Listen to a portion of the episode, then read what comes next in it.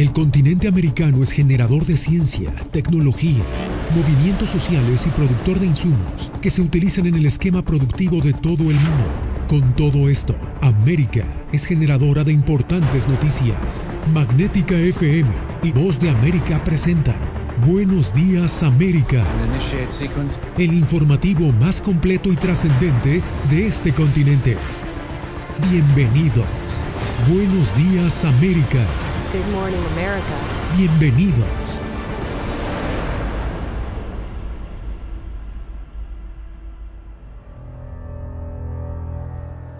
Desde Washington comienzan las noticias. Expertos del gobierno estadounidense comparecieron este martes ante el Congreso tras el repunte de infecciones por COVID-19, una cifra comparable al momento previo a la aprobación de las vacunas. Jacopo Luzzi está con nosotros desde el Capitolio. Jacopo, ¿de qué se habló en esta audiencia? Yasmín, el Congreso tuvo esta audiencia en un momento muy sencillo en Estados Unidos, donde la variante Omicron arrasa y las autoridades sanitarias del país han recibido críticas debido a mensajes contradictorios sobre cómo lidiar con la nueva variante y cómo guardar cuarentena. Por eso Hoy en esta audiencia se hablaron de estos temas. Los republicanos dijeron que el gobierno no estaría haciendo lo suficiente, mientras muchas personas revelan haber perdido confianza en las autoridades sanitarias del país debido a estos mensajes. Estados Unidos registró un millón y trescientos mil casos este lunes, con la tasa de contagios diarios rompiendo récords mundiales a medida que las hospitalizaciones se dispararon en todo el país, alcanzando una cifra sin precedentes de 146 mil personas, incluyendo miles de niños. Por esta razón, los senadores quisieron cuestionar a la cúpula de la salud estadounidense para entender si se han cometido errores y cómo revertir la tendencia actual. Anthony Fauci, el epidemiólogo número uno de la Casa Blanca, defendió la respuesta del gobierno. Este es un virus extraordinario, como el que no hemos visto ni de cerca en más de 100 años. Es un virus muy astuto. Ha engañado a todos todo el tiempo, desde el momento en que apareció por primera vez a Delta hasta ahora Omicron. Muy impredecible y estamos haciendo lo mejor que podemos. Según el CDC, Omicron ahora causa el 95% de los contagios en Estados Unidos. Y por esa razón, considerando su alta contagiosidad, los CDC sopesan recomendar que las personas opten por las máscaras N95, las cuales son altamente protectoras y empleadas por el personal hospitalario. Su directora Rochelle Waleski quiso aclarar las dudas sobre las personas en cuarentena y por lo cual recibió muchas críticas. Si están expuestos al COVID-19 y están completamente reforzados, no es necesario que se queden en casa después del quinto día, pero deben hacerse la prueba. Entre tanto, se requerirá que las aseguradoras privadas cubran el costo de hasta ocho pruebas rápidas de coronavirus en el hogar por personas por mes, dijo la administración Biden el lunes.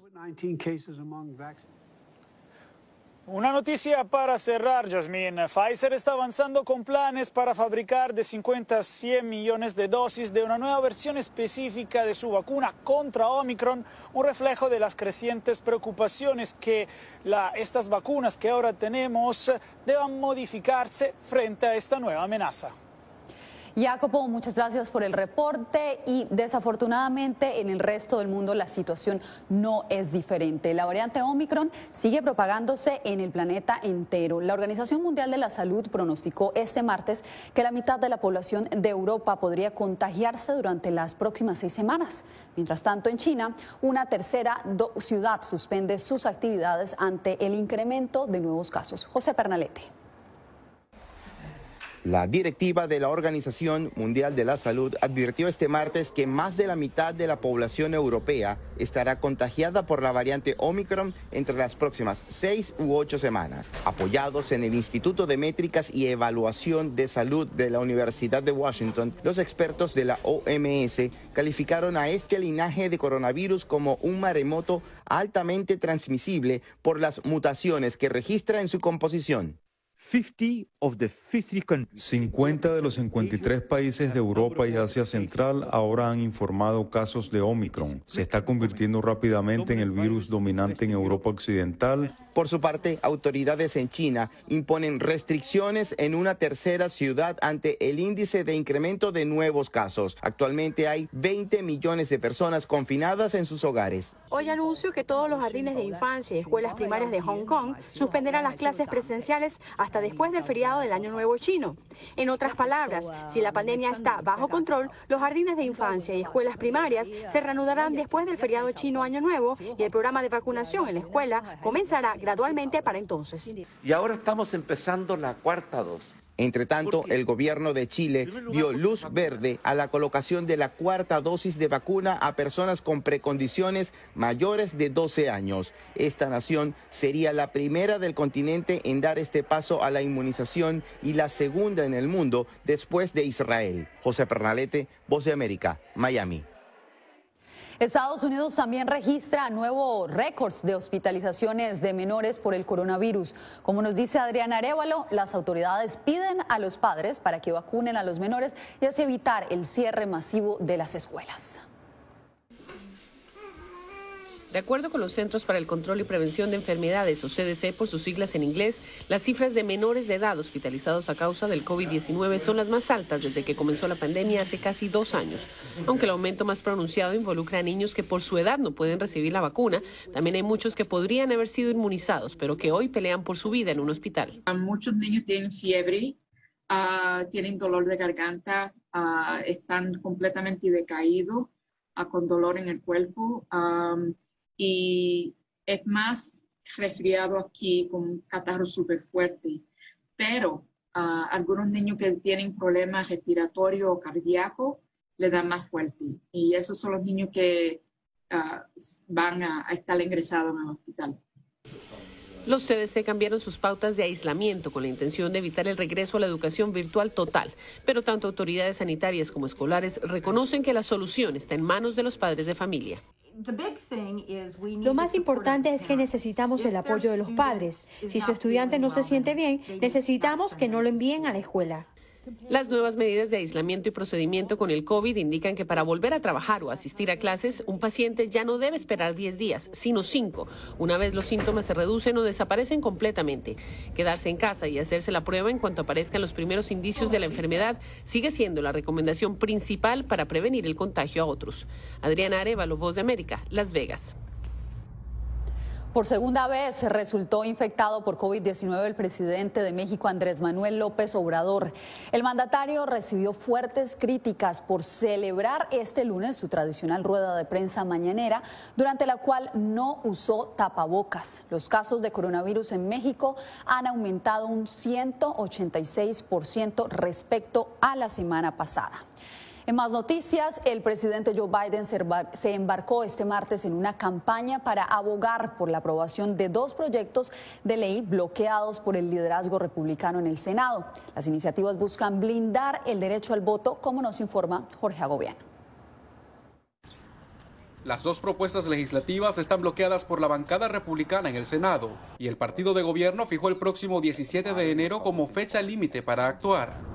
La estrategia demócrata busca la aprobación de las leyes a toda costa, incluso derogando una herramienta del Senado llamada filibusterismo, que amerita el apoyo de 60 de los 100 senadores de la Cámara Alta para aprobar leyes bloqueadas. El partido de gobierno solo cuenta con 50 escaños, pero no todos están de acuerdo con el cambio de las reglas así como tampoco lo está el liderazgo republicano. El líder demócrata del Senado está tratando de intimidar a sus propios miembros para que incumplan su palabra, rompan las reglas del Senado y silencien las voces de millones de ciudadanos para que un partido político se apodere de las elecciones de nuestra nación de arriba hacia abajo. Este martes el presidente Joe Biden tomó protagonismo públicamente y viajó a Georgia para abogar por la aprobación de las leyes y apoyó además sobreponer el derecho del voto sobre las reglas del Senado. Este es uno de esos momentos decisivos, realmente lo es. Las personas serán juzgadas. ¿Dónde estaban antes y dónde estaban después de la votación del Senado? La historia lo juzgará. Las leyes buscan blindar las elecciones y sobreponerse a una serie de legislaciones que unos 19 estados de mayoría republicana han aprobado desde 2021 para restringir el voto por correo y la elegibilidad para votar. El meollo del asunto radica en las acusaciones falsas del expresidente Donald Trump, que sigue sosteniendo sin pruebas que las elecciones en las que perdió la presidencia en 2020 fueron fraudulentas. La narrativa impulsó el cambio de las reglas de los sistemas electorales de estados liderados por republicanos. En consecuencia, la propuesta demócrata para reforzar las leyes nacionales. Jorge Agobián, Voz de América, Washington. Un avance histórico logró la Escuela de Medicina de la Universidad de Maryland en Estados Unidos al trasplantar el corazón de un cerdo genéticamente modificado a un hombre de 56 años. Laura Sepúlveda tiene detalles de este hito que abre las puertas para que más personas tengan una esperanza de vida. David Bennett es un hombre de 57 años que por sus precarias condiciones de salud no soportaría un trasplante de corazón humano pero sus médicos, en su intento de darle una oportunidad más de vida, decidieron entonces implantarle el corazón de un cerdo. Simplemente no quería morir, no quiere morir. Sintió que no tenía oportunidad y estaba bastante convencido por varios médicos que le habían dicho que tenía una enfermedad mortal y que era poco probable que dejara el hospital por eso. Ese gran corazón ha funcionado muy bien hasta ahora, incluso más allá de nuestras expectativas. No hemos visto ningún síntoma de rechazo. Una intervención novedosa que fue satisfactoria y da esperanza a miles de personas, destaca el doctor Griffith, quien lideró el procedimiento. Lo que impulsó todo esto fue querer brindar una oportunidad a pacientes con enfermedad cardíaca en etapa terminal que no podían calificar o simplemente no obtuvieron un corazón a tiempo. David, el hijo del paciente, narra lo que esto significó para su padre, quien ahora avanza en su recuperación. Fue muy difícil para él tomar esta decisión, pero al final del día esta era su mejor esperanza de salir del hospital y tener una calidad de vida algo normal. El paciente sigue bajo supervisión médica mientras se espera que este descubrimiento abra posibilidades a muchos humanos más. Laura Sepúlveda, Voz de América. Más adelante, Naciones Unidas envía mensaje a Daniel Ortega tras su ceremonia de investidura.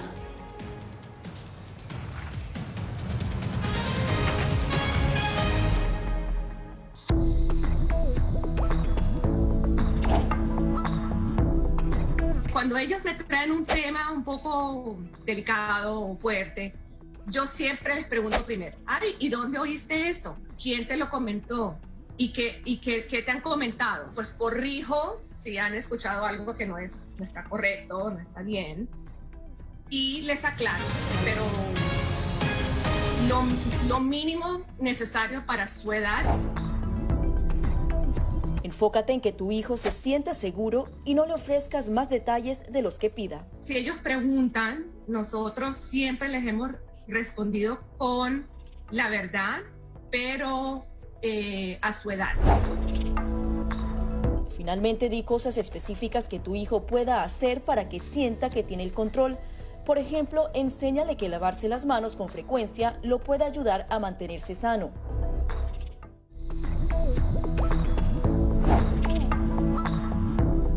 Permitas que interactúe con personas o animales fuera de la casa.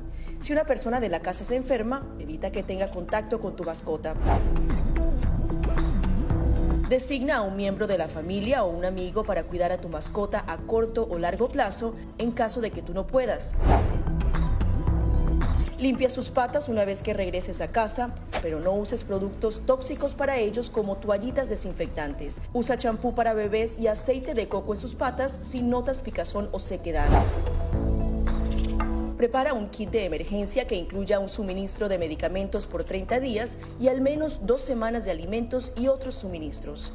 Asegúrate de que todas las mascotas lleven collares y etiquetas con información actualizada como nombre, número de teléfono y necesidades médicas urgentes.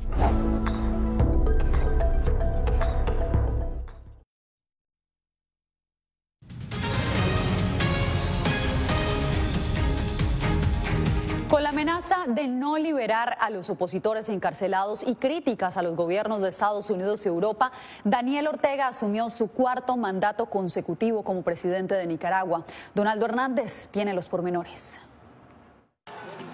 El venezolano Nicolás Maduro, el cubano Miguel Díaz Canel y el hondureño Juan Orlando Hernández fueron los únicos jefes de Estado en asistir a la quinta toma de posesión de Daniel Ortega. una Nicaragua heroica que se le ha plantado a los imperios. Tras ser investido para gobernar Nicaragua durante otro lustro, Daniel Ortega arremetió contra Europa y Estados Unidos porque no reconocen la legitimidad de su nuevo mandato. Los gobiernos europeos o el gobierno yankee no mandan delegados. Qué mejor expresión, qué mayor orgullo Ortega a su vez descartó liberar a los más de 40 opositores apresados durante el 2021, entre ellos siete aspirantes a la presidencia, a quienes acusó de cometer crímenes durante las protestas del año 2018. Asesinaron más de 40 policías y que tuvieron paralizado el país durante varios meses. La oposición niega las acusaciones y pide a los países democráticos ir más allá de los pronunciamientos. Nosotros estamos declarándolo ilegal para que otros países puedan romper relaciones porque con un narcotraficante y actor de crímenes de lesa humanidad no se puede tener relaciones de ningún tipo. Previo a su toma de posesión, el gobierno de Ortega solicitó su salida de la Organización de Estados Americanos, restableció sus relaciones con China y ha fortalecido sus alianzas con Rusia, Irán y Corea del Norte. Donaldo Hernández, Voz de América. La posesión de Daniel Ortega en Nicaragua plantea un dilema para Estados Unidos. Como nos informa Diva Cash, por una parte está la lucha para defender la democracia y por la otra, la continuidad del liderazgo de Washington en la región. Daniel Ortega se posesiona como presidente de Nicaragua, mientras Estados Unidos le impone nuevas sanciones por considerar que su triunfo fue ilegítimo. Sin embargo, estas medidas también son un dilema para Washington, según la vicepresidenta de WOLA. Es decir, que sanciones que podrían ah, impactar la, situación humanitaria, la posibilidad de, acceder a, por ejemplo, en COVID, acceder a herramientas de salud pública, a vacunas se debe evitarse. Para la experta, la ley Renacer y la posibilidad de retirar a Nicaragua del Tratado Comercial CAFTA también debe revisarse con lupa para no afectar la economía de la población y agrave la migración irregular, uno de los grandes problemas regionales de Estados Unidos. ¿Esto tendrá un impacto más negativo en la población o no? Yo creo que este, lo que se quiere evitar es un castigo a la población nicaragüense. Otra perspectiva se presenta desde el diálogo interamericano, ya que el apoyo de países como China a Nicaragua exige firmeza de Washington para evitar un efecto boomerang sobre otros países que ya tienen relaciones con Beijing. Digamos, dedicar más eh, esfuerzo, más energía a la región eh, eh, y competir con China si quiere mantener algún nivel de influencia. Con sanciones firmes o flexibles, hoy Daniel Ortega marca 26 años al poder de Nicaragua, una mordaz jugada en el ajedrez político de Centroamérica para Estados Unidos. Sin embargo, aliados europeos ya sentaron su posición al ausentarse en el festejo del mandatario, agridulce ante la falta de apoyo internacional. Tibalicer Cash, Voz de América, Washington. Entre tanto, las Naciones Unidas reiteraron su preocupación por el deterioro en el respeto a los derechos humanos en Nicaragua. Vamos con Celia Mendoza, quien se encuentra en la sede del organismo. Celia, ¿cuál fue el mensaje que envió hoy la oficina del secretario general a Ortega? Yasmín, ellos abogaron una vez más para que se respeten los derechos humanos de los nicaragüenses, pero en especial para que se libere a los presos políticos. Esto después del discurso del ahora nuevamente presidente de ese país, Daniel Ortega. Ante Dios Daniel Ortega inició su cuarto mandato consecutivo a cargo de Nicaragua en medio de acusaciones de la Oficina de la Alta Comisionada de Derechos Humanos de Naciones Unidas por violaciones de derechos humanos, detenciones arbitrarias, censura, acoso a la prensa, entre otras. La oficina de Antonio Guterres, secretario general de la ONU, ha manifestado su profunda preocupación frente a la situación en ese país y en respuesta a la voz de América, su vocero Estefan Dujarric se dirigió a Ortega. El mensaje es que seguimos preocupados por la detención arbitraria de varias personas, las cuales vimos antes de las elecciones y que, hasta donde yo sé, parece continuar. Es importante que todas aquellas personas que han sido detenidas arbitrariamente sean liberadas. Dujarric agregó. Alentamos al gobierno que, en el frente de los derechos humanos, coopere con los mecanismos de derechos humanos pertinentes, incluido el Consejo de Derechos Humanos. El gobierno de Ortega ha rechazado continuamente las acusaciones incluidas en los reportes de la oficina de Michelle Bachelet. Aún así, Nada al-Nashif, alta comisionada adjunta para los derechos humanos, en su último reporte insistió en el cumplimiento de los acuerdos internacionales. Hago un llamado al gobierno de Nicaragua para que se comprometa con este Consejo, así como con los procedimientos especiales y otros mecanismos de protección de derechos humanos del sistema de las Naciones Unidas.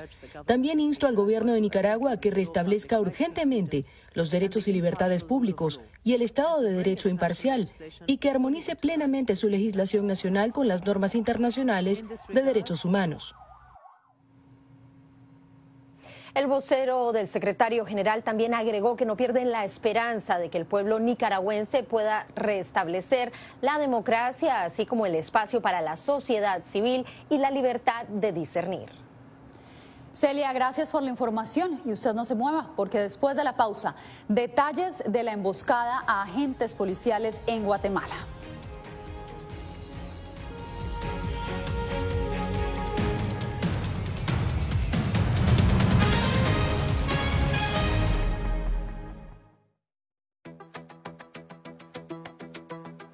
En momentos de crisis políticas y sociales, algunos gobiernos autoritarios recurren al bloqueo del acceso a Internet como herramienta para detener la información que entra o sale de su país. No obstante, existen algunas alternativas que te ayudarán a continuar conectado a la red a pesar de la censura oficial. Una de las más efectivas es el VPN o red virtual privada por sus siglas en inglés. La VPN pretende simular que la persona está en otro lugar del mundo y no en el país que esté restringiendo el acceso a Internet, de manera que es incapaz de detectar esa conexión interna y así se puede utilizar Internet con normalidad. Las ofertas de VPN en el mercado son muchas y las puedes buscar escribiendo las iniciales VPN en los motores de búsqueda, pero es importante descargarla o adquirirla antes de perder la conexión al Internet. Aquí te ofrecemos algunas opciones.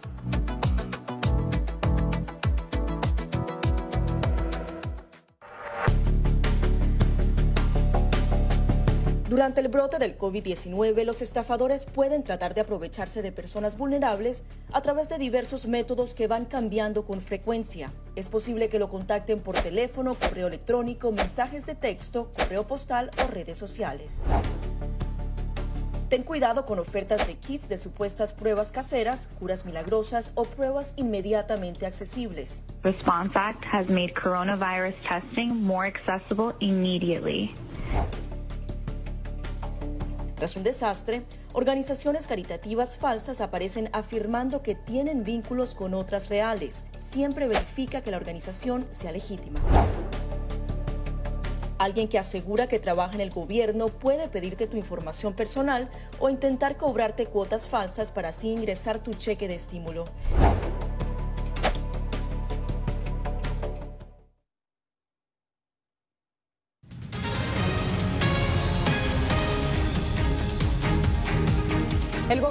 Guatemala está ofreciendo recompensa para dar con los responsables de una emboscada que sufrieron varios de sus agentes policiales en dos municipios declarados en estado de sitio. Eugenia Sagastume nos informa. Se ofrece una recompensa de 50 mil quetzales a las personas que faciliten información y conduzcan a las aprehensiones el gobierno de Guatemala ofrece el equivalente a casi 6.500 dólares para dar con los responsables del asesinato de 13 personas el 17 de diciembre y de liderar una emboscada a agentes policiales y fiscales del Ministerio Público el pasado viernes 7 de enero, cuando procedían a realizar allanamientos en comunidades de Nahualá, Sololá. Insto a la población a que contribuya brindando la información necesaria que lleve a la captura de los supuestos responsables para presentarlos ante los tribunales de justicia y que los hechos no queden en impunidad. En la emboscada, un inspector de la Policía Nacional Civil falleció. Otros nueve agentes fueron heridos con arma de fuego, uno con arma blanca y 40 más con objetos contundentes. Una situación que debe resolverse empezando por identificar la ruta histórica del problema, asegura el analista Gustavo García Font identificar plenamente a los actores y cuáles son sus demandas. Una vez identificados plenamente, se puede pensar en una directriz de diálogo Un diálogo que autoridades aseguran ya inició, pero que por el momento persiste la tensión en Nahualá y Santa Catarina Ixtahuacán, dos municipios que permanecen bajo estado de sitio desde diciembre de 2021. Eugenia Sagastume, Voz de América, Guatemala. Corea del Norte disparó el martes hacia su costa oriental lo que parece ser un misil balístico, el segundo de esta semana tras el llamado de su líder Kim Jong-un a fortalecer su programa nuclear. El lanzamiento llevó a varios aeropuertos en la costa oeste estadounidense a detener vuelos durante siete minutos como medida preventiva. En breve, expertos en informática buscan evadir con inteligencia artificial los bloqueos impuestos por Internet, en Internet por gobiernos represivos.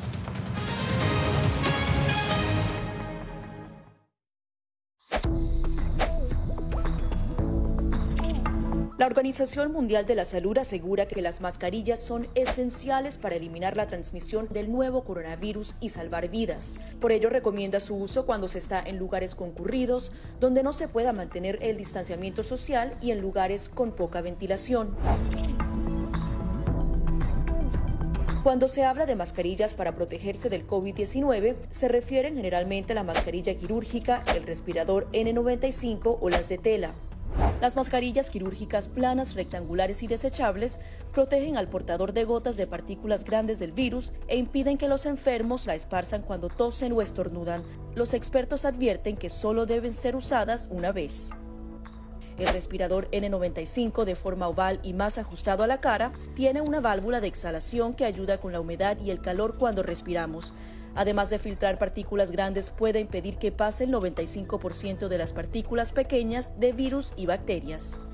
Ante la escasez, muchos han recurrido a hacer sus propias mascarillas y en efecto los expertos confirman que estas mascarillas caseras pueden ser efectivas. Las mascarillas nos pueden servir como una barrera aislante para las secreciones, pero tener mucho cuidado porque hemos visto gente que eh, usa la mascarilla, pero al acomodarse la mascarilla se está tocando la cara, y eso es justamente lo que queremos evitar, es que la gente se esté tocando la cara en estos momentos porque cuando uno está en lugares públicos puedes estar pasando la mano por una superficie que ha sido tocada por otras personas y que puede estar contaminada y luego sin querer eh, te puedes llevar la mano a la cara. Para más información visita nuestra página web y síguenos a través de las redes sociales bajo arroba Voz de América.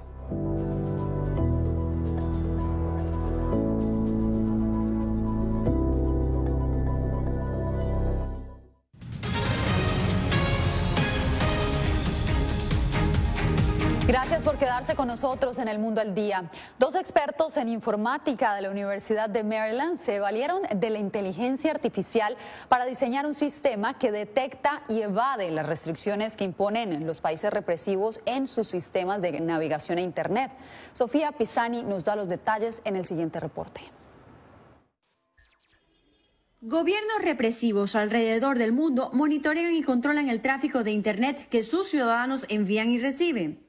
Los intentos de evadir tal censura son un proceso lento y engorroso. A menudo, los investigadores deben buscar manualmente formas de sortearlo. Pero expertos en computación de la Universidad de Maryland crearon un programa de inteligencia artificial llamado Geneva, que aprende cómo se utiliza la tecnología de censura y se ajusta en tiempo real para evitarla. Yo creo Geneva cambia ese juego de gato y ratón, porque finalmente permite que los evasores reaccionen muy muy rápidamente a los cambios en la censura. Geneva automáticamente diseña respuestas para evadir el tipo de censura en dos maneras. Una forma podría ser que el censor piense, oh, esto es algo que debe ser censurado, esto está bien, dejaré que suceda, o engañar al censor para que piense que rompió la conexión. Los usuarios no tienen que instalar Geneva, puede ejecutarse con un navegador web. Sofía Pisani, Voz de América, Washington. En Inglaterra encontraron los restos fósiles de un dragón marino de unos 180 millones de años. Un grupo de conservacionistas halló un enorme esqueleto de 10 metros de largo de manera sorpresiva durante un drenaje de rutina en febrero del 2021. La criatura es conocida como ictosaurio caracterizado por tener enormes colmillos y ojos.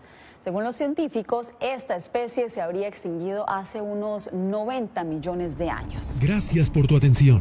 Al momento estás enterado de lo más relevante en materia informativa en el continente americano y su relación con el resto del mundo. Esto fue Buenos Días América, una producción de Voz de América, presentado por Magnética FM.